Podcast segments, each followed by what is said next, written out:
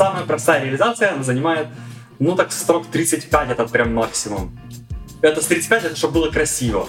Вот. А если ты хочешь просто в мейне накатать, ну, я не знаю, ну, строчек 10. Гонки нет, мы обогнали. Вот. И потому что по функционалу, к сожалению, ну, или к счастью, вот пока что в Java Bucket for J лидер. Вот. Ты не против стать соавтором библиотеки? И маленькая ремарочка, я написал ноль строчек кода. Всем привет, в эфире подкаст Java Swag. С вами я, ведущий Дим Балыхин. Сегодня у нас в гостях Максим Портков, евангелист и контрибьютор библиотеки Bucket4J и соавтор книги Spring REST. Максим сказал, что соавтор — это именно важно, то есть не просто автор, а именно соавтор. Максим, привет! Да, привет, привет. Да, я еще добавлю, не так давно стал с автором и в библиотеке, о которой ты только что назвал. Вот, как-то так вот. Ну, сегодня мы, собственно, и э, разберемся с библиотеки Bucket4J. Я недавно, ну, как недавно, недавно наткнулся на то, что э, Максим в нее контрибьютит, то, что он может про нее рассказать. А до этого я видел, что достаточно, достаточно популярная библиотека для рейд-лимитинга, и потом, ну, был приятно удивлен, то, что она разрабатывается ну, то есть э, русскоязычными разработчиками, которые можно позвать в подкаст и, собственно, разобраться, для чего она нужна. А, Макс, ну что, расскажешь, для чего этот Bucket4J и для чего, для чего он нужен? Если коротко, в двух словах, это реализация алгоритма Token Bucket. Это библиотека существует для тротлинга. А, в чем, в чем, собственно, суть? Это возможность ограничить вызов каких-то либо методов, возможность, э, например, Самый классный пример, ты паблишишь э, свой API external, э, и ты хочешь ограничить, чтобы кто-то не использовал твой API там больше, чем 100 раз в час или там 1000 раз в час. Тебе надо создать какие-то тарифные планы, какие-то настройки, какие-то сложные вещи, и тебе надо при этом всем ограничивать количество вызовов твоего API. Это может быть как и какой-то публичный REST API, это может быть абсолютно, не знаю, вызов API э, какой-то библиотеки, это абсолютно может быть что угодно. Вот, вот это основное, основное предназначение вообще в целом, что такое rate limiting. Вот. И Bucket4J реализует эту возможность и полностью предоставляет возможность работать со сложным rate limiting. Но в то же время Bucket4J предназначен для того, чтобы сделать rate limiting на уровне application, а не на уровне инфраструктуры. А, потому что зачастую все делают rate limiting на уровне инфраструктуры, и отчасти многие правы, когда они это делают. Но есть кейсы, когда нам надо делать это на уровне не инфраструктуры, а на уровне application. Ну вот некогда, вот я слышу такие слова, как rate limiter, throttling. Вот первые, первые ассоциации у меня, вот throttling это что-то из JavaScript, знаешь, там есть вот debounce, throttling, какие-то какие JavaScript штуки. А еще rate limiter, вот еще одна ассоциация, это то, что приходишь на интервью, и там тебя спрашивают, ну что, вот сейчас мы напишем rate limiter. И ты начинаешь писать... У тебя было такое на интервью, когда ты приходишь, и тебе говорит, напиши rate limiter? Да, писал rate limiter, и, собственно, вот то, что ты говоришь, слова токен, э, как сказал, token based, token bucket алгоритм. То есть этот token bucket алгоритм я уже потом нагуглил, уже после интервью, когда на интервью такая, такая, такая, такую мне, задачу. Мне просто интересно, ты приходишь на интервью такой, тебе говорят, напиши rate limiter, и ты такой берешь им и говоришь, а на каком алгоритме? Token bucket, leaky bucket, там, э, в принципе, там 5-6 алгоритмов, два самых используемых вообще в мире. Э, даешь им список, называйте алгоритм, сделаю по-любому, да? Ну, если ты автор, наверное, Bucket4J, наверное, так и происходит. А вот если ты ничего, не, ничего не знаешь до, ну, до интервью о rate лимитах, то, конечно, эта задача такая. Ну, то есть приходится что-то выдумывать, запоминать а, может быть, запоминать нужно last time stamp вызова, может какие-то, знаешь, там, типа, последние, ну, если у тебя там сколько-то в секунду, то, может быть, как-то записывать эти все э, времена запросов. То есть, на самом деле, очень такая сложная, сложная задача. Это не так ну, вот какую-то какую простую реализацию, чтобы она была нераспределенная, чтобы она была, я не знаю, как сказать это, э, не в многопоточке работала, чтобы она не имела мультиконфигурейшн, у нас называется multi-bundle list management, чтобы она, про, про вот самая простая реализация, она занимает, ну так, строк 35 это прям максимум. Это с 35, это чтобы было красиво. Вот. А если ты хочешь просто в мейне накатать, ну, я не знаю, ну, строчек 10, привет, называется. ну, вот. А расскажешь немного тогда про историю? То есть, как, кому пришло в голову вот эти 35 строчек, собственно, обернуть в библиотеку и выкладывать ее как open source? Почему возникла такая проблема? Есть такой человек, это Вова Бухтаяров, он живет в Питере, Он работает в компании Deans, и он очень, очень сильный разработчик, вот я с ним работал активно, он главный автор этой библиотеки. Вот. И если не ошибаюсь, он в году в 14 начал писать ее, то есть э, уже достаточно много времени прошло. Я не уверен, что он постоянно, постоянно что-то делал, но, по-моему, в 2014 году уже была готова версия к продакшену для того, чтобы с ней работать. Э, скажем так, это сколько прошло? Ну, пусть будет лет 7-8, это минимум, сколько эта библиотека существует. Почему и по какой причине он ее создал, честно, я не отвечу на этот вопрос. То есть э, история этой библиотеки, это, наверное, какой-то отдельный предмет, который мне еще не преподавали. Слушай, ну а рас, расскажи немного про алгоритмы. Вот ты их назвал, э, назвал достаточно много, и я ну, только по названию могу как-то определить, что там какие-то токены, какие-то текучие, утекающие лики, лики бакет, это, наверное, ведра, ну, то есть какие-то... Можешь рассказать, чем, чем они отличаются и как бы и в каком случае какой, какой, какой нужен? Вот если я пишу, например, простой у себя rate limiter, то как, какой мне нужен алгоритм и вообще что мне брать? Может быть, я буду немного неправ, но конкретно, когда мы предоставляем rate limiting на уровне application вообще для инфраструктуры каких-то вещей, для... это почти вот абсолютно то же самое. Вот просто немножко наоборот. Я расскажу об этих двух алгоритмах. Это, в принципе, я думаю, так же самое согласишься со мной, что это очень э, одинаковые вещи. У нас есть ведро. В нем содержатся какие-то либо токены. Вот. И каждый раз, когда мы хотим сделать запрос на какой-то либо сервис, мы идем в это ведро, суем руку и пытаемся достать токен. Если там есть токен, э, то есть запрашиваемое количество токенов, как правило, под request выделяют один токен. Один request, один токен. Все просто. Вот. Отдельная история, когда мы выделяем несколько токенов под какой-то либо запрос. Э, мы просовываем руку в ведро, находим один токен, у нас есть токен, мы можем делать операцию. Но как бы кто-то же должен пополнять это ведро, и у нас есть такая функция, как refiller. А, каждый раз, когда мы делаем consume, а, refiller в этот же момент, то есть мы делаем consume, рефиллер under support, как это сказать, а, под, под коробкой он делает у себя запрос на рефил и обновляет количество токенов. Обновляет он примерно по следующему алгоритму. Когда мы создаем наш бакет, мы задаем две переменные. Количество пермитов, сколько мы хотим непосредственно потребить токен, токенов, и duration. И в какое, в какое время? Например, мы говорим, что не больше там 10 токенов в одну секунду. Вот. Дальше, исходя из этого, мы вычисляем, сколько времени нам нужно для того, чтобы, э, для того, чтобы восполнить один, э, один токен. Вот, время на генерацию одного токена. Мы просто делим наш duration на количество пермитов. Ну, в данном контексте это у нас получается 100 миллисекунд. Вот. Мы сохраняем. Мы храним всего 4 переменные. У нас есть всего лишь 4 переменные. Это общее, скажем так, наше capacity. Это текущее количество токенов. Время последнего рефила. Э, время последнего рефила и время на генерацию одного токена. И суть заключается в том, что мы просто берем э, некую медиану, то есть время, когда мы последний раз реферили, берем сейчас время, какое у нас, э, вычисляем, сколько времени прошло, делим на непосредственно на количество э, на время, которое нам нужно для генерации одного токена, тем самым мы вычисляем, сколько мы должны токенов зарефилить в наш бакет. Мы делаем рефил и как бы уже потом опускаем руку для того, чтобы проверить, есть ли у нас токены или нет. Я, я правильно понимаю, то есть у нас всего 4 перемены. Ну, то есть это достаточно немного, и это такой алгоритм, который занимает, не знаю, не, не, немного какой-то памяти. То есть вы не храните, не знаю, на тысячу запросов, там, не знаю, тысячу токенов. То есть всего 4 переменных на... Это главное преимущество алгоритма, а, потому что вот э, в 64-битной GDK занимает всего лишь 48 байт. То есть это у нас это 4 лонга, вот, то есть это время на генерацию одного токена, это capacity, это текущее количество токенов и время последнего рефила. И так же самое 12 байт у нас на header of object у нас э, хранится, плюс 12 байт это нам надо сглаживание по байтам, по байтам делать. И плюс 4 э, байта это у нас э, вес нашего объекта должен быть делимый на 8.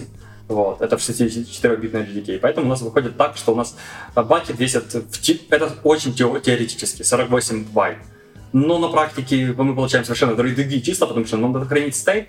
На, у нас, как правило, multi-bundle with configuration, то есть алгоритм используют не для того, чтобы сделать только одну возможность использования лимита, а для того, чтобы использовать много лимитов. То есть мы, один бакет у нас э, содержит, ну, может содержать 2, 3, 4, 5 лимитов. То есть Буктаяров, он придумал такую штуку, э, которая называется, которую он назвал Multi-Bundle Limits Management. То есть это возможность хранения не одного лимита в одном бакете, а множества лимитов.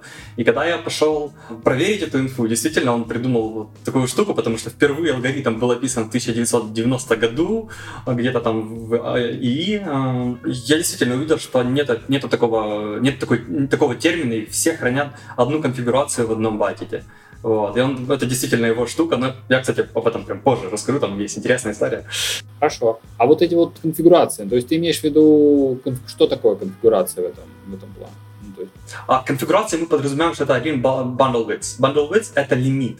А, ну, то есть мы сказали, мы хотим сделать наш бакет, чтобы он имел возможность, эм, ну, классный пример, наверное, будет не использовать наш метод больше, чем тысяча раз в час, при этом мы не можем превысить больше, я не знаю, там 500 запросов за 10 минут, и при этом мы не можем исполнить больше, чем 10 запросов в одну секунду. Вот как-то так вот. Мы можем создавать множественные ограничения, находясь всего лишь в одном бакете. Но оно работает немножко по другому уже алгоритму. И вот этот вот э, еще я так понял то, что ты говоришь, когда нам нужен новый какой-то токен, когда мы проверяем, нужно ли нам взять его, то есть мы еще делаем refill. А какова вот этого э, не мог? Перед тем, как взять, э, мы делаем refill для того, чтобы восполнить все токены во всех наших конфигурациях. Ну, мы не будем сейчас говорить про multi-bandwidth, я чуть позже о нем расскажу, наверное. Вот, э, сейчас просто пытаемся понять разницу между token bucket и leaky bucket. Вот. Но да, мы делаем refill, восполняем количество токенов, а вот после проверяем. Но есть реализация, где делает это scheduler раз в определенное количество времени. Но как бы количество затрачиваемой памяти, оно прям сильно возрастает. Но при этом и performance растет. Но, кстати, тут интересная вещь, performance в этом алгоритме абсолютно не важен. А почему? Раз ты сказал. Вот это вообще классный вопрос. Я прям, я сидел, делал метрики э, на микробенчмаркинге делал, и вот у меня прям сейчас есть табличка такая, я ее открою параллельно. Вот у нас есть э, такая штука, как мы сделали э, замеры и сравнивали Bucket4J, Google Guavo и Resilience4J. А конкретно у Resilience4J брали Atomic Permission. У них есть несколько реализаций Atomic и семафора. Мы, получается, пытались измерить, кто, кто вообще быстрее. Ну, Bucket4J выиграли, но это настолько не имеет значения. Вот представь себе, одна микросекунда, то есть мы измерения делали в микросекунде. Вот. Это у нас эм, тысяча наносекунд. Одна миллисекунда — это как бы миллион наносекунд. Представь себе, то есть э, ты понимаешь, что одна микросекунда — это очень мало. Так вот, Bucket4j, вот у нас есть две версии, Log-Free и Synchronized. Вот, она способна делать 28 запросов, ну, то есть 28 раз мы можем взять с нашего бакета, то есть выполнить try consume, одну как бы непосредственно микро микросекунду. И вот самая проблема в том, чтобы хоть как-то почувствовать проблему с перформансом, мы должны вызвать более 30 миллионов раз метод try consume в одну секунду. Я никогда в жизни такого не видел, я не представляю, в каком хайлоаде. Это только на один бакет. Ну, то есть, а у тебя два бакета, как бы уже, три-четыре, системы большие, если у тебя такие запросы есть. Ну, например, а, ну, в Google голове, конечно, цифры заметно хуже, но они там сами накосячили, сами виноваты, у них простой баг э, в библиотеке они просто в многопоточке, они увеличивают критическую секцию и берут непосредственно текущее время в блоке, когда они делают лог а не за ним. Тем, тем при этом они увеличивают критическую секцию. Не могу сказать, что это сильно улучшило перформанс, но вот такая вот странная история. Не знаю, зачем они это сделали. И вот, у них там 9,4 запроса в одну миллисекунду, э, микросекунду. То есть превысить эти лимиты, ну, в теории вообще невозможно. Это, это вот когда у нас есть какой-то thread contention, а когда у нас есть, э, скажем так, вообще в один поток работает, там вообще другие цифры, и превысить эти лимиты, как по мне, вообще нереально. То есть, а, скажем так, когда мы хотим использовать rate limiting, и у нас нет никаких сложных фичей, когда мы знаем, что мы просто будем использовать одну JVM, мы просто будем использовать э, я не знаю, абсолютно никаких сложных вещей, нам просто надо делать try consume постоянно, рефилить наши токены и все. Ничего сложного. Берите что, что угодно, абсолютно. Так, ну, а тогда такой вопрос. А если берете, берите что угодно, тогда зачем вообще нужен тогда Bucket4j? Почему не хватило вот, кстати, вот этих двух, э, ты, ну, они, не знаю, конкуренты либо нет, но вот две библиотеки, с которыми ты сравнивал, в Guave там что-то есть и в Resilience4j. Почему бы, зачем тогда нужна третья библиотека, если есть уже две, и как бы, если, если перформанс не так важен. Я даже больше скажу, эти библиотек даже, даже и не три, их даже не три. Э, там есть Replimeter for J и какая-то еще библиотека даже есть. Вот. Ну, вся проблема в функционале. Вот. Если ты хочешь работать с какими-то очень сложными вещами, например, опять же, тот же multi-bundle with management, он есть только в Bucket.js. Если ты хочешь работать с асинхронным API, как бы, если ты хочешь работать с батчами, то есть батч это тоже отдельная история, я расскажу. Если ты хочешь работать с распределенным ретрибитором, это самое важное, в принципе. Ты хочешь, чтобы у тебя, например, много нод, ты хочешь, чтобы они все между собой синхронизировались в плане лимитов, э, тебе надо использовать распределенный ретрибитор, а у тебя Bucket.js только предоставляет такую возможность. Еще есть э, еще одна библиотека есть, которая тоже предоставляет эту возможность, но у них нет другой функциональности. И очень много таких функциональностей, которых э, нету абсолютно. У нас есть там э, функциональность, которая называется Fly Configuration Replacement. Это, представь себе, у тебя... Давай на примерах все. Эм, у тебя есть эм, сервис, который предоставляет внешнее API кому-то. То есть ты написал какую-то крутую штуку, решил запаблишить это все в мир, вот, э, все радуются и так далее. Ну, не знаю, ну, и у тебя что-то случилось, там, сервера подорожали. Вот. И, и ты думаешь, что делать? Или ты можешь сделать дороже тариф для того, чтобы они платили, или сделать, э, порезать э, количество вызовов на твой сервер. Вот. Э, как ты будешь это делать? Как тебе заменить конфигурацию так, чтобы не обидеть пользователей? Тебе надо сделать э, вот если у пользователя текущая конфигурация, например, 100 вызовов в час, он уже какое-то э, количество э, пермитов потребил. Тебе нужно заменить эту конфигурацию на лету и сказать, что он не может использовать 100 раз в час, он уже может 80 час, э, раз в час использовать. Но все эти пермиты для него важны, и надо их или сохранить, оставить 100, и при этом не давать возможность рефила, или как-то переумножить. И если мы будем использовать другие библиотеки, они не дают эту возможность. Тебе надо просто в глухую заменять без каких-то либо правил эти все вещи. А, эта конфигурация, она дает несколько стратегий для того, чтобы ты мог заменить эту э, конфигурацию и, и не обидеть пользователя.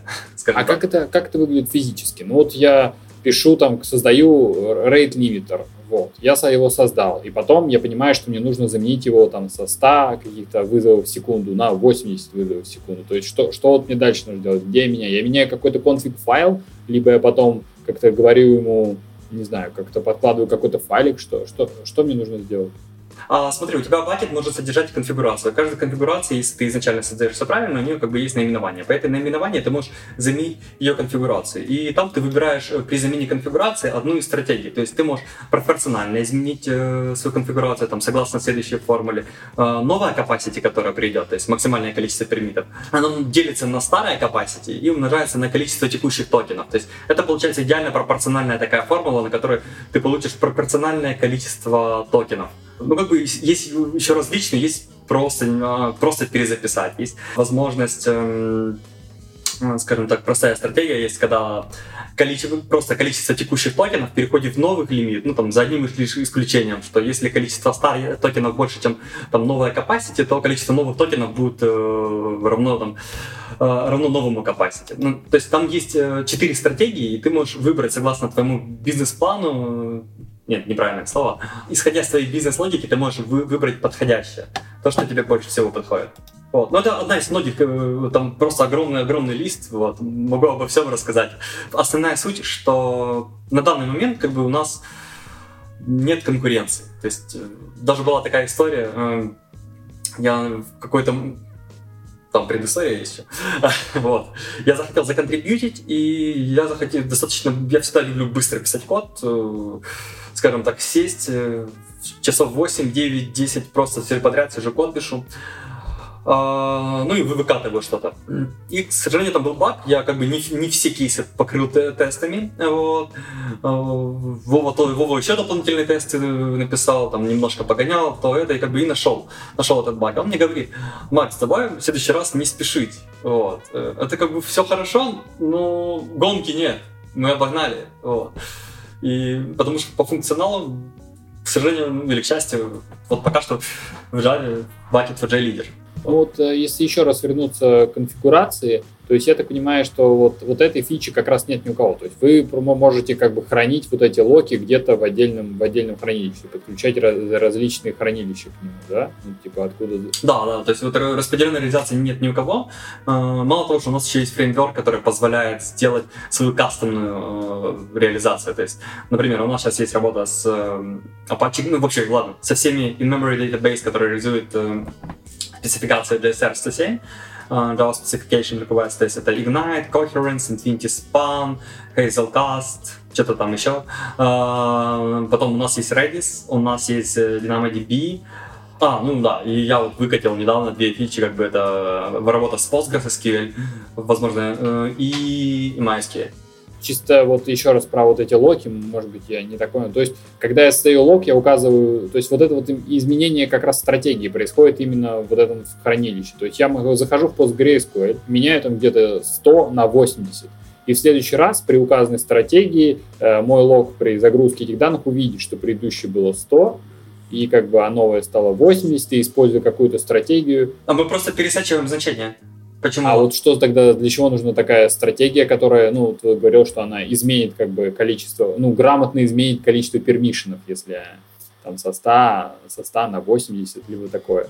Вот, я думаю, оно без базы как раз его затягивает новое. Оно находится непосредственно не на нашей стороне. Вот в, в, в этом суть. Потому что у нас же red limiter может быть распределенный, мы можем работать там в десятках, и не локальный клиент должен об этом знать. А, я понял, кажется, к чему ты о самом вычислении, что оно происходит на локальном клиенте. Да, да, я вот не понимаю, где вот именно как раз работает эта стратегия. То есть по мне это кусочек кода, который, а, который ты создаешь, и дальше ты подключаешь к нему разные штуки. И в какой момент у меня изменились пермишины? Можешь про это рассказать? Да, это происходит на локальной части. То есть э, мы же не знаем, как мы можем сериализировать какие-то либо вещи. То есть если мы понимаем, что э, в JSR 107 у нас есть entry процессор, и мы можем это как бы исполнять код на стороне, не на нашей стороне, то вот когда мы работаем, например, э, с MySQL, с PostgreSQL, мы должны как бы операцию э, это делать на нашей стороне. Вот. И мы работаем как бы, соответственно, с э, например, в PostgreSQL у нас есть две реализации, это Advisor Logs, это часть пессимистической блокировки, и Select for Update. Мы как бы в теории лочим это все, вносим свои изменения, вот, и дальше, дальше продолжаем работу. Вот. Ну, кстати, самое интересное, бенчмарков у меня по распределенной работе нет. Вот это я хочу, хотел бы сделать, но я пока даже не знаю, как это сделать. Э, как можно, скажем так, это симулировать. Ну, наверное, тут еще просто другой вопрос, э, что вы будете бенчмаркить. Если у вас такой рейд лимитер, как бы достаточно быстро, возможно, вы просто в итоге будете PostgreSQL бенчмаркить в итоге, типа, насколько он быстро там работает. Дело в том, что в распределенной э, сети-то как бы мы понимаем, что мы не достигнем таких цифр, которые мы делаем на одной GVM без распределенной реализации. Мы понимаем, что у нас есть сеть, у нас как минимум есть заставка, которая происходит там одну миллисекунду, еще плюс одна миллисекунда, если мы не, не говорим о реализации там JSR 107, потому что там это все э, э, через внутри процессор делается и исполняется не на нашей стороне. А когда мы говорим непосредственно о там, Postgres, это просто 2 миллисекунды на то, чтобы выполнить операцию. Это мы получили к себе, то есть сделали запрос, выполнили на нашей стороне, отправили им. И то есть мы 2 миллисекунды тратим, мы не сможем таких цифр как бы добиться вообще никак. Ну, а вот еще, еще раз, давай тогда про, вот, про, про Bucket4J. А если мне нужен, э, ну, то есть, если мне нужны какие-то вот э, лимиты, а какой мой, какой мой путь? Ну, первый вариант это я пишу свою. Ну, то есть аккуратно сажусь и сижу и думаю, сколько там, не знаю, в минуту у меня должно быть запросов. Как-то сам реально пишу эти 35, 35 строк. Ну вот какой алгоритм, в какой мне момент надо взять как бы Э, Bucket4j, в какой момент мне нужно взять гуаовский, а в какой момент мне нужно взять вот еще какой-то Resilience 4j, то есть какое между ними, ну, то есть мне всегда лучше брать самый как бы крутой вот Bucket4j, в котором там есть как бы, я так понимаю, все. Ну мы, смотри, мы много зависимости не тянем, мы весим мало, поэтому как бы можно сразу брать нас. А, честно, я не отвечу в вопрос, когда надо брать главу. Я догадываюсь, в принципе, что когда у тебя уже есть зависимость главы, чтобы не париться, берешь главу используешь, если ты знаешь, что тебе не надо какие-то. Если у тебя используется Resilience FJ, ты просто берешь э, их реализацию и все, но там отдельная зависимость. И я не уверен в целесообразности этого. А что значит отдельная зависимость? Ну, то есть что? А, в Mava не просто отдельная зависимость существует у них. По трейд лимитер у них у всех, по-моему, отдельная зависимость. То есть у Guava это не, не, не, он не в стандартной Guava, и в Resilience 4J он тоже не стандартный. Нет, не в коре, не в коре. Тоже, тоже, тоже не в коровской части. Я не вижу целесообразности писать свой рейд лимитер тебе нужно учесть кучу моментов, то есть и работа с базой данных тебе нужно учесть. Если у тебя распределенная разработка идет в распределенной среде, тебе нужно ну, как бы многопоточкой тоже как бы учесть. И это только в том случае, если у тебя какой-то реально такой very simple, очень простой. Вот. А если что-то либо сложнее, как бы, ну, все написано уже. Mm-hmm. Ну а вот если у меня, например, есть у меня два микросервиса, он, он две копии одного и того же микросервиса, я хочу, чтобы они вызывались, там, не знаю, сколько-то раз, там, не больше 100 раз в секунду для каждого, э, для каждого клиента. Вот у меня я кому-то какие-то токены свои выдаю и говорю своим клиентам, что кастомерам, кастомерам, что вот у вас есть 100 запросов там, не знаю, ну, секунду, да, в минуту. Почему? 100 запросов в минуту. Вот э, получается, что мне вот уже для двух микросервисов вот таких нужно, нужно будет делать распределенный лимит.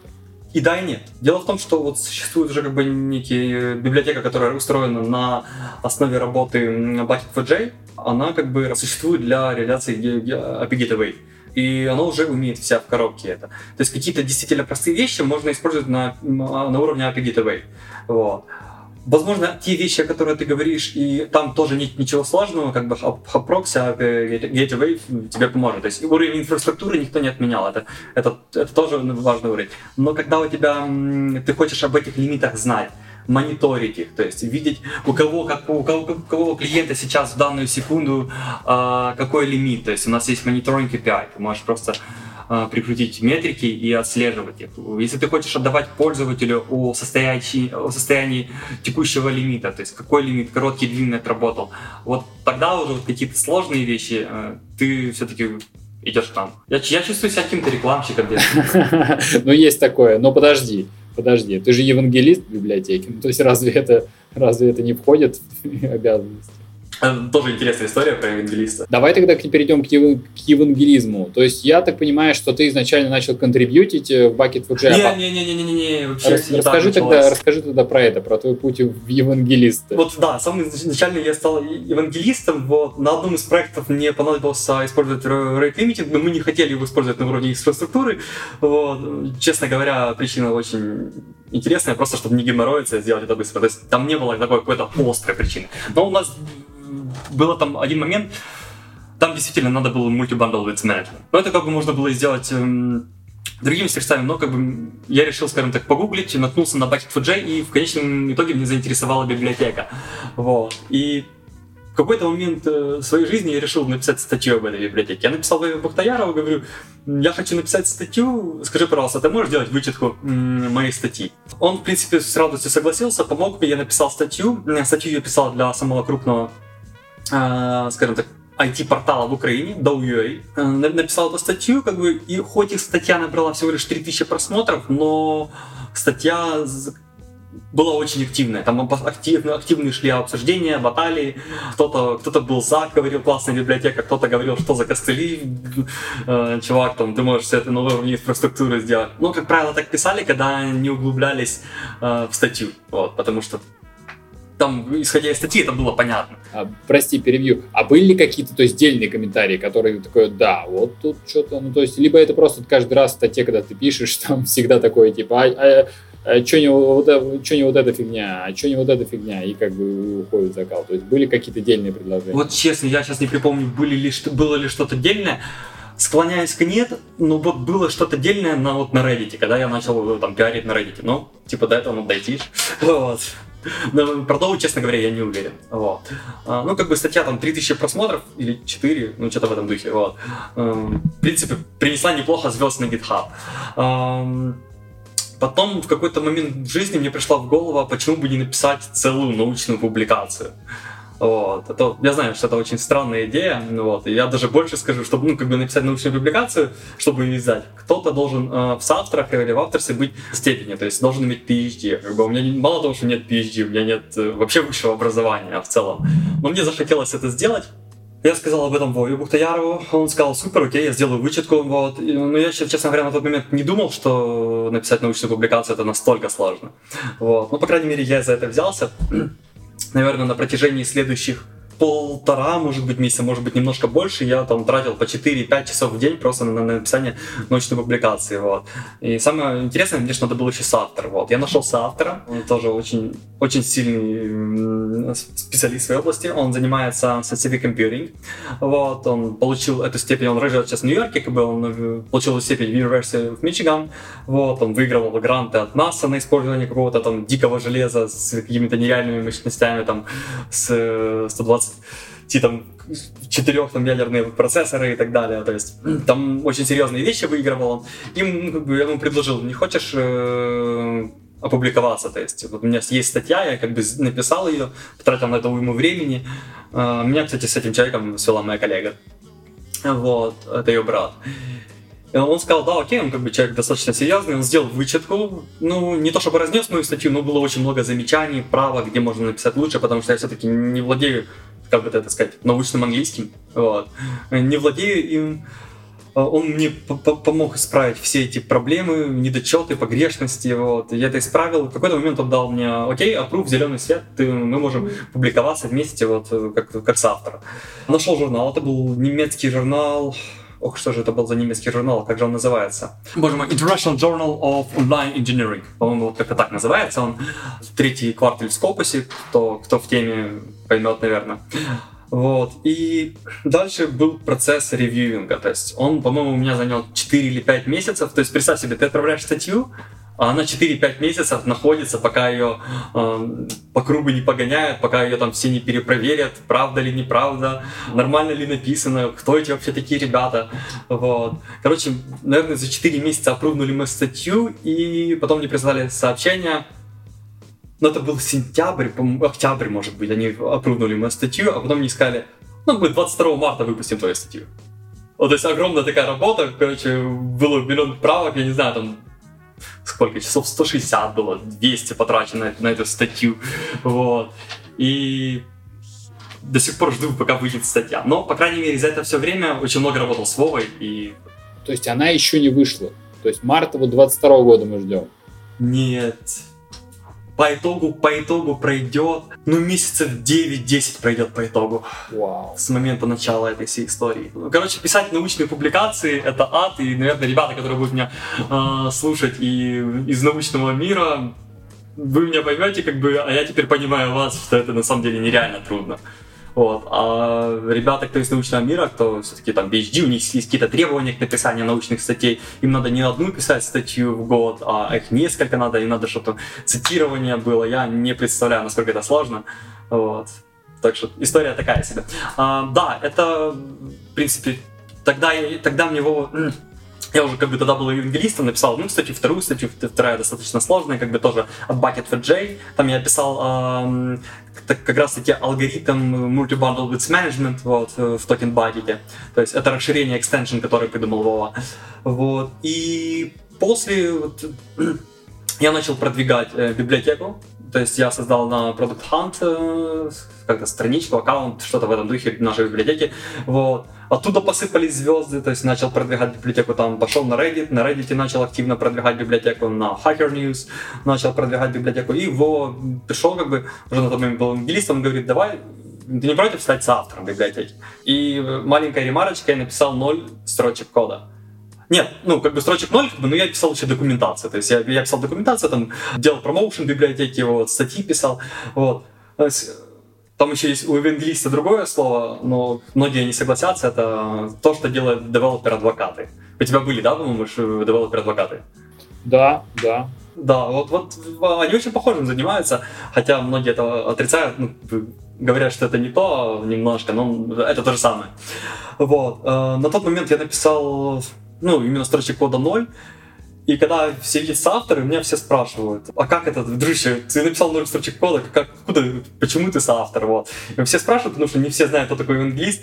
И, по-моему, какой-то какой-то месяц меня человек 10 спросило, что, что это такое. И последней каплей моей стал это, это Макс Гореликов, знаешь, да, его? Я пошел на JPoint, и ребята, как бы, они в программном комитете, в моей команде, а, они меня прослушали, а, вот. Это Вова Сытников, э, Паша Вильштейн, вот, и Макс Гореликов. И меня Макс спрашивает, я зашел в репозиторий, увидел тебя там что-то, что-то из разряда там почти ничего, и спрашивает, как это я соавтор. А после я пошел к Вове, сказал, Вова, давай задачи, короче, будем пилить. Ну, вот. Э, сел, я не знаю, там, за недельки полторы-две запилил два экстеншена для распределенной работы с Postgres и MySQL. Вот. Мы выкатили в качестве отдельных библиотек вот, в составе Bucket4J. Вот. Ну, как бы так, короче, теперь я контрибьютор. Теперь хоть можно говорить, что соавтор. Вот. Ну, дальше началось как бы огромное продвижение этой библиотеки, то есть то, чем я сейчас занимаюсь. Продвижения в мир ее. Сейчас я прошел на JPoint, был уже на конференции встречи в Java, подал заявку на Java the Day, обещали мне на этой неделе э, отписать по результату. И в Болгарию, Диме Александрову, он у тебя тоже был, по-моему, вот, э, подал на JPrime в Болгарии выступить. И сейчас я еще думаю между Стамбулом и Барселоной, вот, там. Ну а что, что как бы, то есть, э, как ты вообще решил стать евангелистом? Я в плане того, что, ну, а, я понимаю, что начал, захотел написать публикацию. И то есть и в процессе ты поресечил, кто такие евангелисты, чем они занимаются, либо ты уже знал, но просто... Не-не-не, пока меня он не назвал евангелистом, я не знал, кто это вообще. Вот, то есть я, я об этом не слышал, не знал, я там, немножко читал вот такие там девелопер-адвокаты, вот, я всегда видел этот title у ребят на конференции, когда слушал, но никогда не углублялся, чем они занимаются, именно в группе, поверхностно знал. А потом Вова там в документации как бы написал, меня как евангелиста подписал, вот, я такой пошел гуглить, кто это. Вот такая вот история. Почему это интересно? Не знаю. Открыл себя нового, как это сказать я достаточно ну, быстро загораюсь и очень долго там делаю то, что э, то, почему я горю. Вот. И вот сейчас как бы мне очень интересно продвигать эту библиотеку. Ну и, кстати, у нас с Вовой отличный симбиоз, он делает меня умнее, э, потому что он достаточно очень сильный разработчик, то есть э, разработчик экстра уровня, я бы сказал бы. Вот. Э, ну, я делаю пользу для него, все, все просто. Здорово, что у вас такой как бы тан тандем получился. Ну, на самом деле, у меня, у меня были да, в подкасте девелопер-адвокаты, но вот э, не так много... Ну, то есть такое ощущение, что девелопер-адвокат или вот или евангелист, то есть это уже такая позиция уже в компании, то есть уже в компании, на, как бы на зарплате, и твоя это работа ездить как бы по конференциям и, и ну, рассказывать про какой-то про какой-то свой э, продукт. А то есть у тебя получается это то есть такой open source вклад. То есть твой, твой, твой евангелизм — это вклад в open source. Я правильно понимаю? А вот мне кажется, мне вчера просто эм, Паша Финкенштейн, я вот, мы с ним созвонились вчера, и он эм, помог, скажем так, мне раскрыть себя, то есть он, он мне помог это сделать. Вот он, он спрашивает, зачем тебе конференции, вот, э, зачем как бы занимаешься open source? Во-первых, да, мне просто отдельно open source понравился, и мне понравилась эта идея, то есть в будущем я бы хотел принять участие не только в Bucket4J, но, возможно, в каком-то другом проекте еще. Вот. Э, ну, это чисто на будущее забегаем, пока занимаюсь э, Bucket4J, надеюсь, должен буду заниматься. А второй момент, он спросил, зачем тебе конференции? Вот. Я вначале растерялся, не знал, что ответить, но он как бы, он мне помог. Он на своем примере там сказал, там, я люблю быть в центре внимания. Я такой подумал, блин, ну я тоже люблю быть в центре внимания, ведь поэтому я выступаю, поэтому я пришел э, заниматься open source, то есть, э, не знаю, очень глупый ответ, но это просто очень интересно. Ну что, тогда мы разобрались все-таки с, ев... с евангелистом. Кстати, вот в чем разница, если вот не до конца, наверное, разобрались, в чем разница между евангелистами да, и адвокатами? Вот, э, Адвоката и евангелиста? Как ты это понимаешь? Слушай, если ссылаться на все статьи, которые там есть, то разница немножко следующая. Когда ты евангелист, ты говоришь, эм, сорян за слово, но все дерьмо использую наш, наш продукт, вот только наш. А, а когда ты, эм, ну, как бы некий мост между разработкой и твоим продуктом, то есть какие-то фичи приносишь к, к себе, какие-то рассказываешь миру о том, что вы сделали в, в вашем проекте. А когда ты адвокат, ты не говоришь все дерьмо. Вот, это исходя из статей, я как бы не уверен. А, ты не говоришь, что все дерьмо, ты говоришь, что, скажем так, ты говоришь, что может, ты можешь использовать и другой продукт. Ты, ты говоришь свою проблему, ну, там, кто-то говорит я твою проблему, говорю, не, наш продукт тебе не подходит, иди другой продукт используй. Вот. Так, когда тебе приходит с каким-то релевантным вопросом касательно твоего продукта, ты говоришь, тебе надо то-то, то-то, то-то сделать. То есть ты не всегда даешь такой бешеный промоушен. Твоя цель донести какие-то мысли в твою команду, э, улучшить твой продукт и при этом э, доносить мысли в мир, что сделала твоя команда непосредственно. То есть грань, мне кажется, максимально тонкая, э, как это, э, по-моему, на Хабре читал, по-моему, это Архипов или Бар был, я честно не помню, вот, интервью давали об, об этой истории. Э, и вот они примерно такую разницу увидели, что ты не всегда дико промоутишь э, свой продукт, ты какой, как-то более с умом подходишь к этой истории. Слушай, про вот про евангелизм и про адвокатизм, так можно назвать. Есть еще такой сложный вопрос про то, как это, как это мерить. Ну, то есть э, каждый раз спрашивают, а что считается залогом, залогом успеха? Ну, вот у разработчика есть там таски, есть какие-то проекты закрытые. Как ты вообще считаешь, что вот ты в этом месяце хорошо поработал, а вот в другом месяце плохо ли поработал? У вас растут ли количество, не знаю, контри контрибьюторов, количество звездочек? Вот как ты, как ты за этим следишь, либо, может быть, пока не следишь, но планируешь как бы следить? Как ты вообще собираешься как бы работать, работать с этими всякими метриками? Ну, в моем случае, как бы, здесь все просто. Я, во-первых, надо понимать, что это долгосрочная вообще такая вот э, перспектива. Она выстреливает не в ту же секунду ладно, вот когда статью выпустишь, как бы вот, небольшой прирост идет в целом, когда где-то выступишь, тоже небольшой прирост идет. Понимаем, что это долгосрочная перспектива. Статья живет себе, кто-то на нее приходит, докладик живет, кто-то на нее приходит, и ты видишь это по звездам, вот. Ты видишь это по статистике редирекшенов, то есть э, когда кто-то приходит.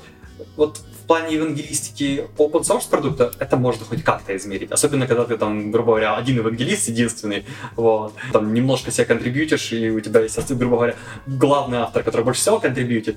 Здесь легко измерить ибо один евангелист. Но когда мы говорим, не знаю, developer advocate в JetBrains, честно, как там какие-то метрики измерить, я не знаю. Ребята умные, они, наверное, знают. Я как бы я в этой теме, скажем так, именно начал углубляться, кто такой developer advocate достаточно недавно. Вот, в принципе, я вчера с Пашей разговаривал на эту тему, потому что, возможно, в будущем мне бы понравилась эта идея. Но приходить с улицы, пока ты никто. Такая себе идея, мне кажется. Мне кажется, все адвокаты, которые там есть, это очень серьезные ребята, очень именитые ребята. А, там, из разряда там Java чемпионы, все, во всех миллион докладов на ютубе, вводишь их имя, там огромный-огромный список вниз идет. Поэтому то есть у меня там один доклад, может быть, окей, до лета я сделаю себе там пять докладов на конференциях, там еще парочку на метапов, но это не сравнится с контрибьюшеном, который сделали этот, эти ребята. Поэтому в адвокаты идти однозначно мне рано. То есть без какой-то либо просто на жестких технических скиллах как бы я не выйду, потому что мне надо, надо скажем так, набрать аудиторию, э, повыступать, то есть сделать какой-то вклад в open source. То, что еще вот интересно, когда ты, наверное, один евангелист в своем проекте, то есть все, что пришло, это все твое. То есть, если вас два, то есть вам нужно как-то делить, а когда ты один, ну вот было в месяце пять, пять звездочек, ну значит это все. А, а, а, а здесь, здесь можно. Месяц пять звездочек больно звучит. Вот. Э, были истории, когда там за день 30 звезд приходило, там просто активный промоушен от меня был. Вот. Эм, на самом деле, если все грамотно реализовать, то какой-то, скажем так, э, как-то можно это сделать как-то можно это трекать. То есть я это вижу следующим образом. Один евангелист занимается, там, я не знаю, дизоном, другой евангелист занимается байлдом. Вот. И это же евангелисты выступают там где-то там, где-то там. И ты видишь просто, откуда идут редирекшены. Я понимаю, что большая часть трафика это будет просто через Google или через, через GitHub, и все же, но какое-то процентное соотношение это все ну, можно высчитать. Ну, это же не соревнование все же. Я еще хотел э, про такую штуку спросить. Интересно, что в Мамине, ну, и, либо, может быть, я не, неправильно, неправильно когда посмотрел, то есть она в библиотеку укладывается все-таки под личным, под личным именем, то есть вот Владимира. Да-да-да, все верно. Ну, то есть это уже, это уже много лет. Я, я так понимаю, э, я не совсем в теме, но как бы если он начал выкладывать под, э, под этой историей, изменить я, честно говоря, не уверен, что можно. Может быть, можно, кто-то, ребята меня поправят. Ну, наверное, да, можно у всех, как бы, у новых, у старых, у старых, у кого-то сто процентов останется старая версия. Уже, уже достаточно дав- давно он это делает, поэтому пока... Я, я думаю, это лишнее менять. Уже все знают под этим брендом. Хорошо. Ну, давай, наверное, перейдем еще. У тебя есть очень интересная часть э, вот, про, твои, про твою книгу, э, которую ты соавтор, э, Spring REST. И как-то, как, э, как это вписывается в твой, в твой карьерный путь? В какой момент ты решил написать книгу или, или на тебя кто-то вышел какой-то из, из этих авторов? Я так понимаю, э, там два автора, да? То есть ты и еще, еще какой-то разработчик. Да, да, да. Сейчас расскажу об этом. В какой момент мне кажется, это случилось эм, немножко позже, чем я начал заниматься библиотекой. Вот. То есть, давай я подумаю, когда это случилось. Где-то июль, может быть, это случилось, достаточно недавно. Вот. Я читал какую-то книгу и нашел одну неточность, вторую неточность, третью неточность. Мне как-то не понравилось. Я не буду говорить, не знаю, что это за книга, она у меня не в печатной версии была. Это. Что читал, я как бы закрыл ее, все, один сказал, не буду тебя читать. Вот. А, не запомнил там, как бы, издательств много, но издательства не запомнил. И я подумал, а, почему не стать техническим ревьюером? Я бы точно бы не пропустил бы таких, таких недочетов, таких проблем. Я пришел к ребятам, издательство Пресс это второе издательство в мире. Вот, есть Ролли, Пресс, Пакт, вот, э, ну, как с Пактом отдельная история, то есть достаточно тоже большие ребята, все большие ребята, скажем так. А, пришел к ним, написал письмо э, главреду, вот, они ответили мне моментально. Я выслал резюме, рассказал о себе, все как, все как положено, пачка там всего, чего только можно. Вот, они мне быстро ответили, я, я с просьбой, если у вас такая возможность, должность, позиция, стать э, техническим ревьюером. Они ответили, что сейчас эта позиция занята, у нас как бы нет проблем с этим, но мы видим твой опыт, как бы видим, чем ты занимался, у нас есть тебе лучшее предложение. Вот. У нас сейчас горят сроки по книге. Ты понял, да, к чему все ведет? Вот. И нам надо перевыпустить э, книгу, вот, Spring Rest. Но у нас есть два месяца. Вот. Скажи, тебе было бы это интересно? Я немножко застремался, не буду говорить, э, это очевидно. Вот. Я, наверное, подумал день-два и сказал, окей, то есть, э, в принципе, а, параллельно с библиотекой писал книгу, параллельно еще куча всяких активностей на, на других проектах, но, но, все, но, но все это вытянул. Вот.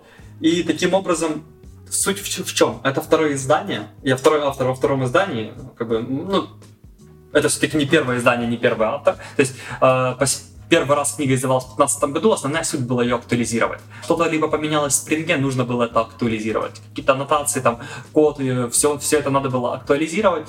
Вот, как бы, и на это отводилось два месяца. Ну, вроде звучит нормально для того, чтобы актуализировать книгу, у которой, а ну-ка, 200 страниц. Вот она.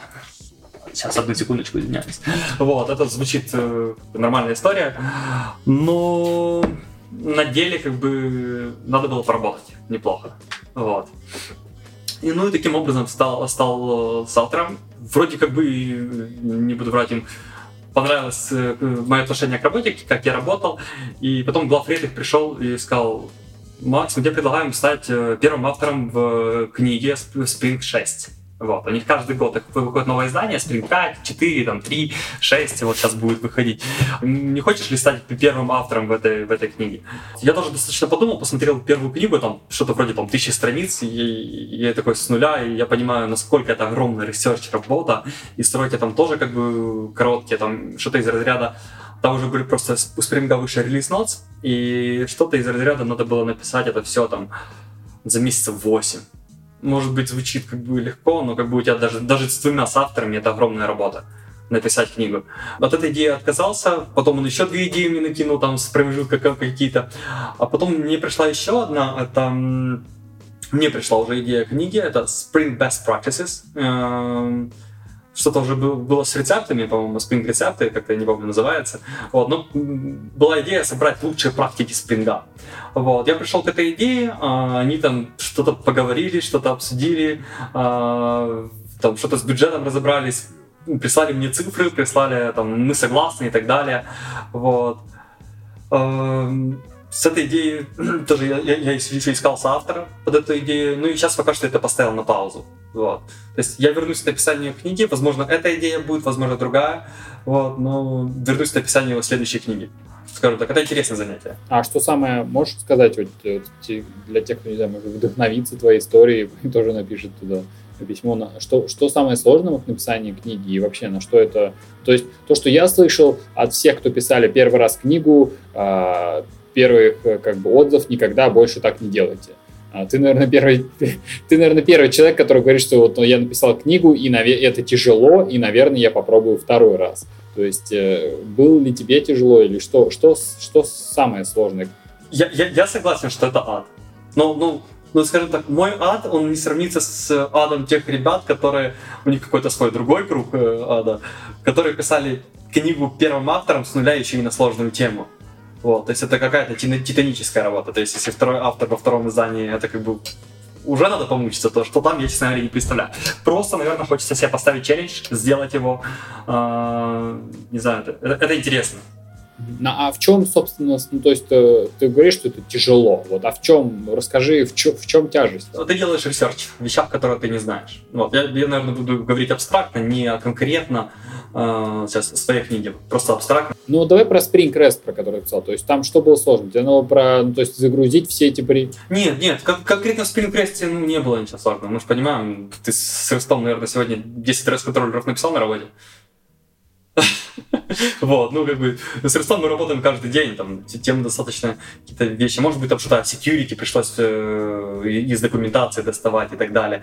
Ну, во-первых, это английский. Вот. Английский должен быть на очень крутом уровне. Там, Grammarly, премиалка, конечно, классно помогает, но как это красиво написать, как это красиво подать, э, подать вообще. Это постоянное взаимодействие с техническим ревьюером, который тебе кидает миллион замечаний, миллион правок, типа, тут перепиши, тут перепиши, как бы, тут бы я подумал бы, вот еще. Ну, то есть надо преподать эм, читателю таким образом, чтобы он максимально понял, о чем ты ведешь речь а не, а не с опыта, там, а не с высоты какого-то опыта, там, какими-то сложными вещами. Это, это очень важно доносить, доносить мысль. Вот. А, что-то где-то я там столкнулся, с чем я не сталкивался ранее. Я, честно говоря, уже не помню, где, где надо было ресерчить активно, в документацию лезть, я в исходники даже пошел. Вот. Сидишь, пишешь, э, какие-то вещи писал, там, pet project писал, вот. Но, но по итогу вроде там легкие-легкие маленькие части, несложные, как бы, и так далее. Но по итогу это вываливается в какой-то огромный ком, хоть и не все маленькие сложные части, и этот ком как бы катится, и какие-то еще части наседают. И это при этом постоянное взаимодействие э, с редакторами и менеджером. Вот.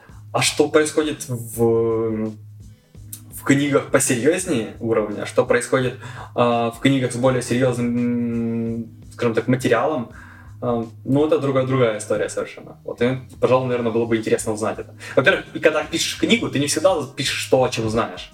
Это нормальная история. То есть ты, ты знаешь, там, типа, пишешь, например, там, не знаю, там, топик Spring Best Practices, да, ты знаешь какую-то часть практик, но ты не знаешь все. Тебе надо будет пройтись по комьюнити, э, изучить Stack Overflow от а до я, пройтись по GitHub, собрать э, дерьмо и хорошее, отделить это все.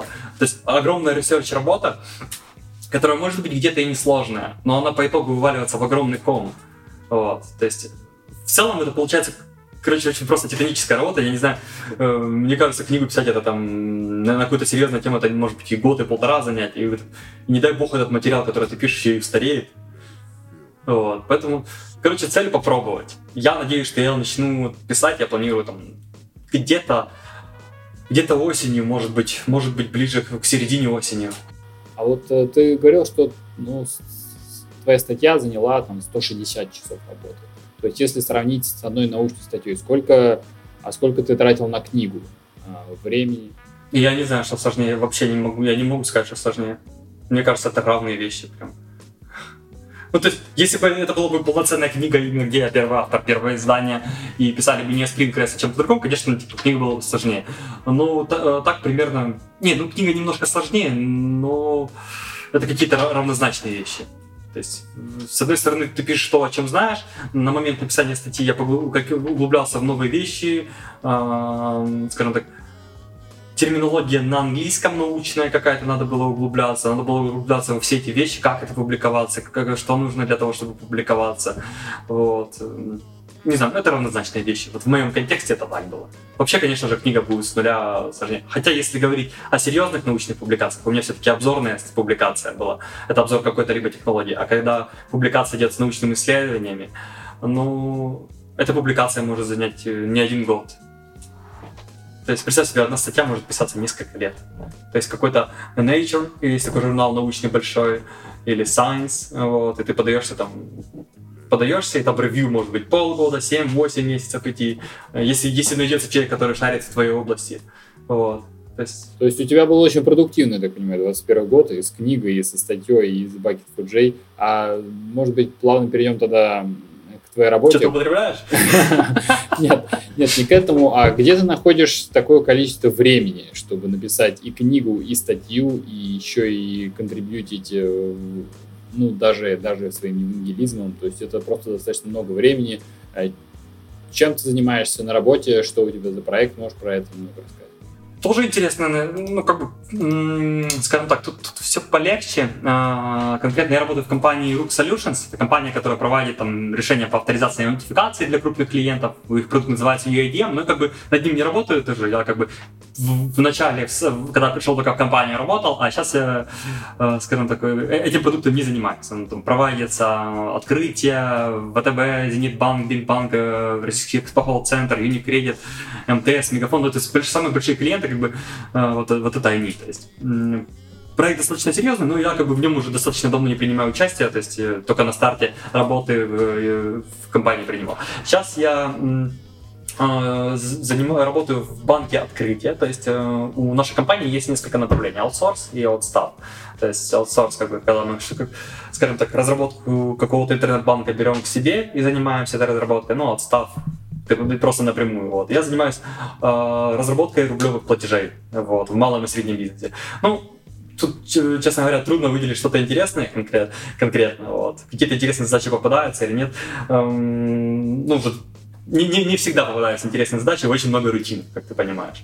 Вот. И вот с недавнего времени я вот начал принимать участие в OneCell.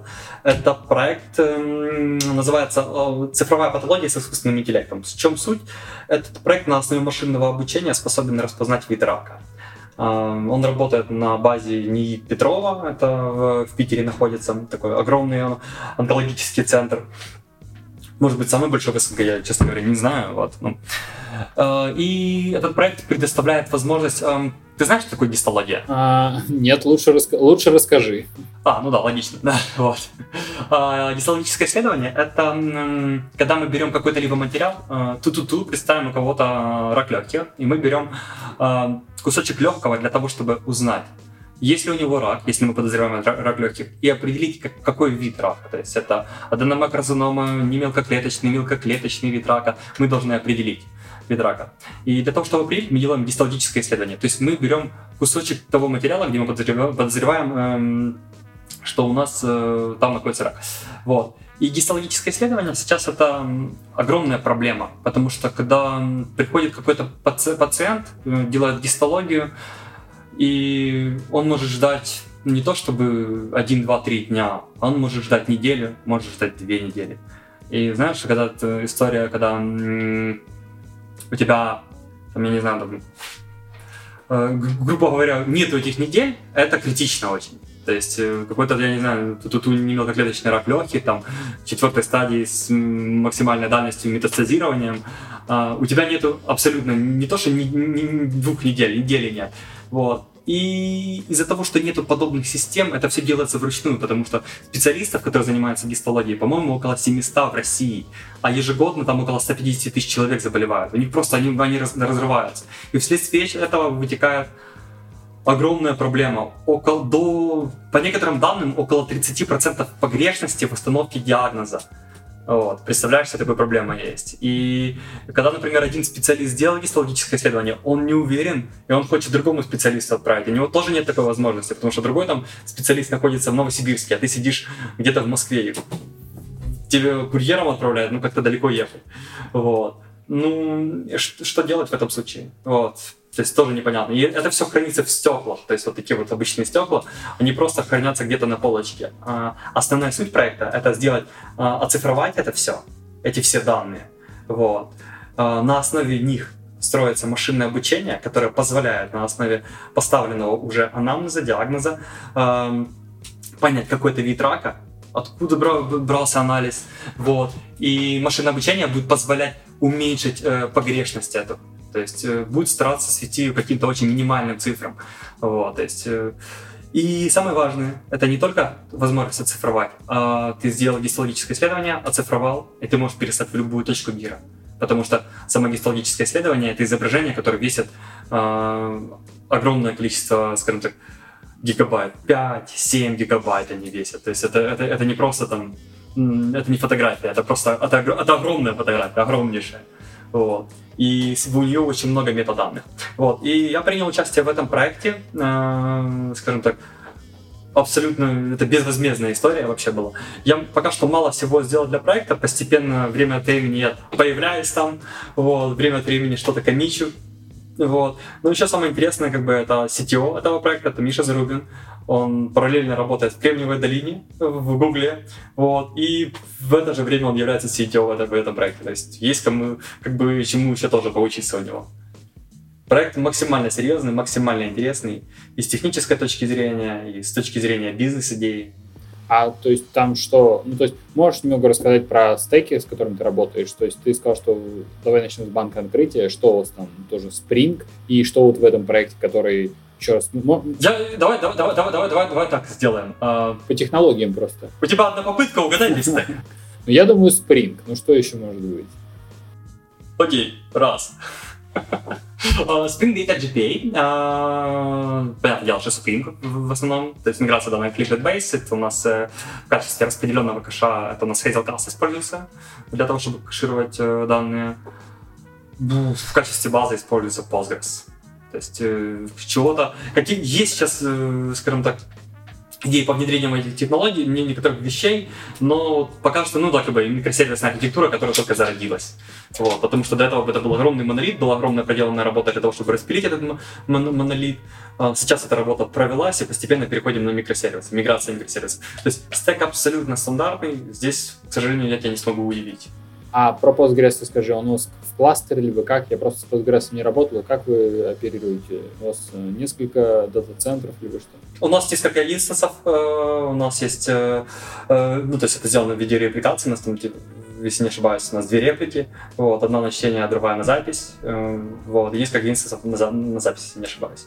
То есть, честно, конкретно во внутрянке Postgres у нас есть DBA, который занимается этим, то есть здесь не углублялся. Я просто работаю только с двумя инстанциями, ну, инстансами работаю. Вот, это реплики, которые на записи на, и на чтение. У меня есть высоконагруженные э, скажем так, операции, которые я не могу ходить э, только в один инстанс, мне приходится в другой ходить инстанс. У меня есть операции, которые использую отдельный инстанс для того, чтобы что-то либо вычитывать, потому что там приходит что-то из разряда потенциально очень тяжелые запросы, которые могут выполняться там десятки раз в, в час, о, десятки тысяч раз в час. То есть звучит вроде немного, но очень тяжелые запросы.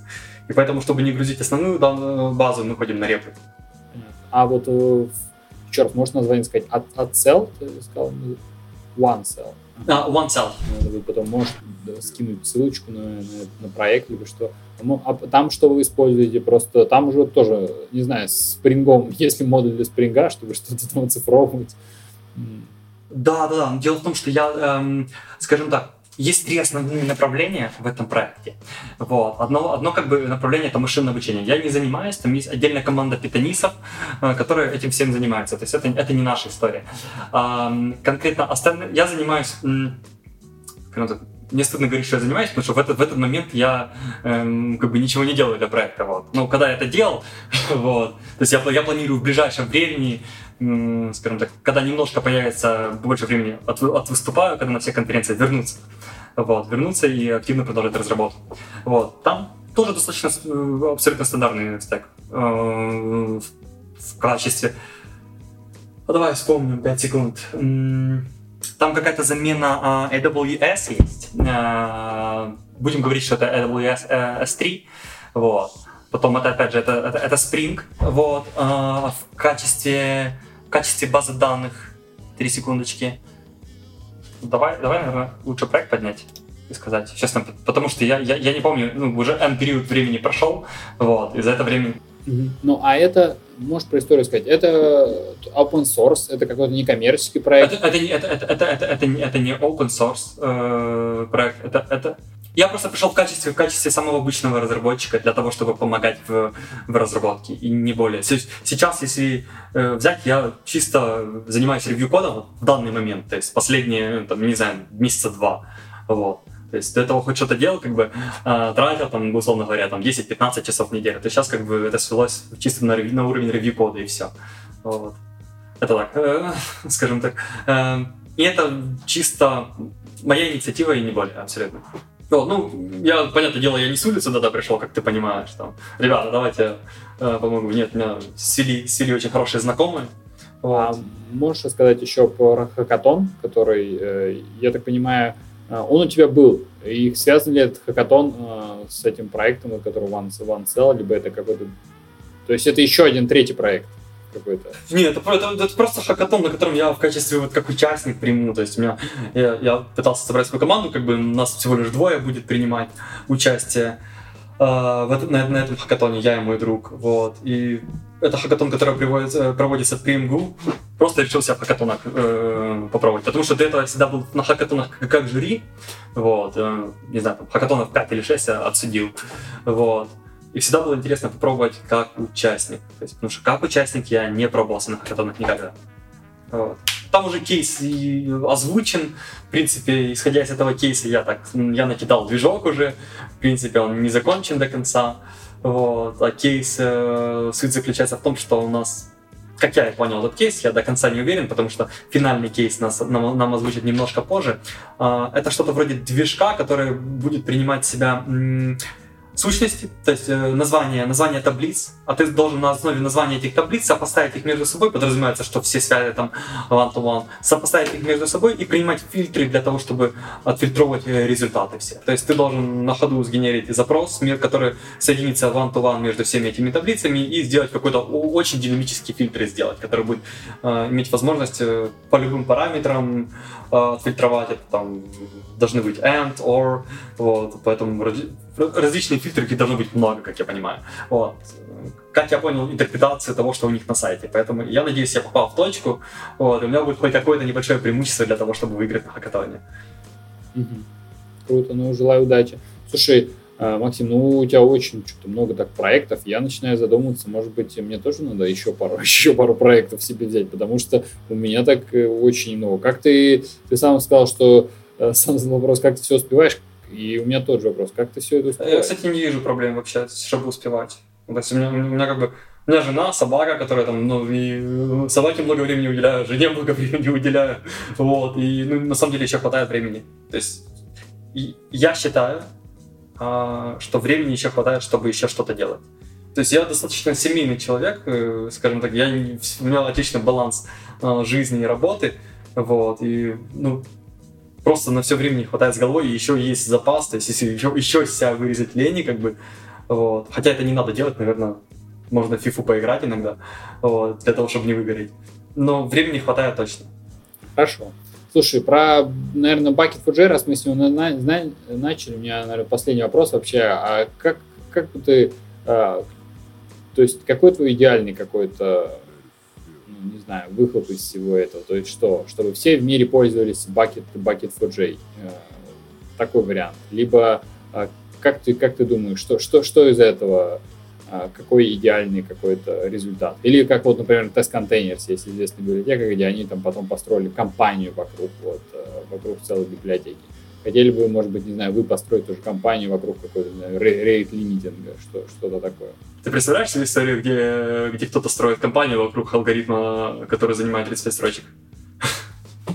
Я понимаю, библиотеку там можно построить, но компанию. Не знаю, мне кажется, мне кажется, что если бы кто-нибудь, не знаю, там, в долине услышал наш подкаст и такой, угу, идеи.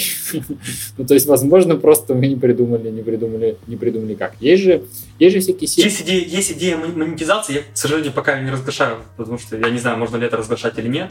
Вот. Есть идея, как будет эта вся история монетизироваться. А, мое искреннее желание, что я не хочу принимать участие в монетизации никаким образом. Ну, представь себе, э, я в библиотеке там 7-8 месяцев, условно говоря. То есть, да, активно что-то делаю, но человек писал ее огромное количество лет, потратил огромное количество сил, тут я такой прихожу, вот. Он, он мне предложил этот вариант, но, скажем так, деньги прям сильно второстепенная история для меня. Вот. А какая конечная цель? Пока что нет конечной цели, есть примерно план развития, как я себе его вижу. Вот. План развития достаточно интересный. Мне, я хочу перевести всю документацию, которая есть текущая, она на скидоке написана, на скажем так, на, на, на более серьезный сайт, для того, чтобы это выглядело читабельно, чтобы это выглядело красиво. Uh, опять же, description привести в гитхабовский в порядок, uh, скажем так, от выступать. Uh, я, есть идея еще одного доклада, то есть сейчас я как бы, я выступил с одним докладом, сейчас пока что выступаю с одним, только с одним докладом, потом с JPoint я начинаю выступать уже тоже доклад Bucket for J, но уже другая тема. Вот, появилась идея еще одного доклада. Пока что э, промоутить за счет выступлений, за счет э, написания статей, то есть я пишу там статьи еще параллельно об этом. Вот. То есть пока цель какую-то, может быть, там, прийти в каком-то скором времени, там, до 2000 звезд, вот. А, я не знаю, как это поможет, скажем так, вот. но, в принципе, мы видим прямую взаимосвязь между, между этим всем а, количеством скачиваний, потому что там, еще, грубо говоря, месяцев ну, 8 назад, насколько я помню, там было около 100 тысяч скачиваний, сейчас уже 200 тысяч скачиваний ежемесячно с Mount Central. Ну что, наверное, будем закругляться. У меня, наверное, последний вопрос, э, Максим, если есть что-то пожелать, порекламировать, не знаю, свой твиттер-аккаунт, свой инстаграм-аккаунт, может быть, если что-то хочешь порекламировать, тебе слово, сейчас самое время. Да, конечно, я, в принципе, с радостью дал бы ссылочку. Да, ребят, буду очень рад, если вы напишите в, в Твиттере мне. Вот. В принципе, заходите на, на наши репозитории Bucket4J, ставьте звезды, пользуйтесь. Вот в первую очередь пользуйтесь нами, если вы, у вас есть какие-то идеи по, контриб, по контрибьюшену, то есть если вы хотите что-то законтрибьютить, если у вас в целом есть идеи по улучшению нашего продукта, мы вот не то чтобы всегда с радостью, мы в 100% случаев отвечаем, мы в 100% случаев это выносим, скажем так, на наш внутренний созвон и решаем, мы будем это делать или нет. Вот, потому что всегда какие-то изменения, которые у нас происходят в нашей библиотеке, они приходят от пользователей. То есть э, сейчас, сейчас вот недавно пришел пользователь и попросил сделать э, реализацию с, с Caffeine. Вот. Э, сделали реализацию на Caffeine Cache. То есть до этого был э, другой запрос, там Postgres и MySQL. То есть все, что приходит э, со стороны пользователя, мы прям максимально слушаем пользователей и все делаем для того, чтобы, эм, скажем так, имплементировать эти вещи. При возможности, конечно. Я вот от себя хотел бы добавить еще, что а, ты, Максим, меня спрашивал там перед, а, перед нашим интервью, использую я Back4J, сказал, что нет, пока не использую. Я поискал, я просто не знал, что. Ну, то есть у меня есть он в проекте, один, э, вот, один мой коллега использует действительно Bucket4J, и я очень приятно удивлен, что, оказывается, да, вот в моем проекте, который мы пишем, я к тому, что, возможно, возможно, вы просто используете его и не знаете. То есть обязательно поищите все в проекте Bucket4J, если, если, если найдете, пишите в, коммента пишите в комментариях, как он нравится, нравится, нравится, пишите всякие там issues и... Круто, я, я буду очень рад услышать все это. Да. Вот. Э, ну что, давай тогда завершать. Э, всем, всем спасибо. Это был подкаст Java Swag. Спасибо тебе большое. Спасибо всем. Пока. Пока-пока.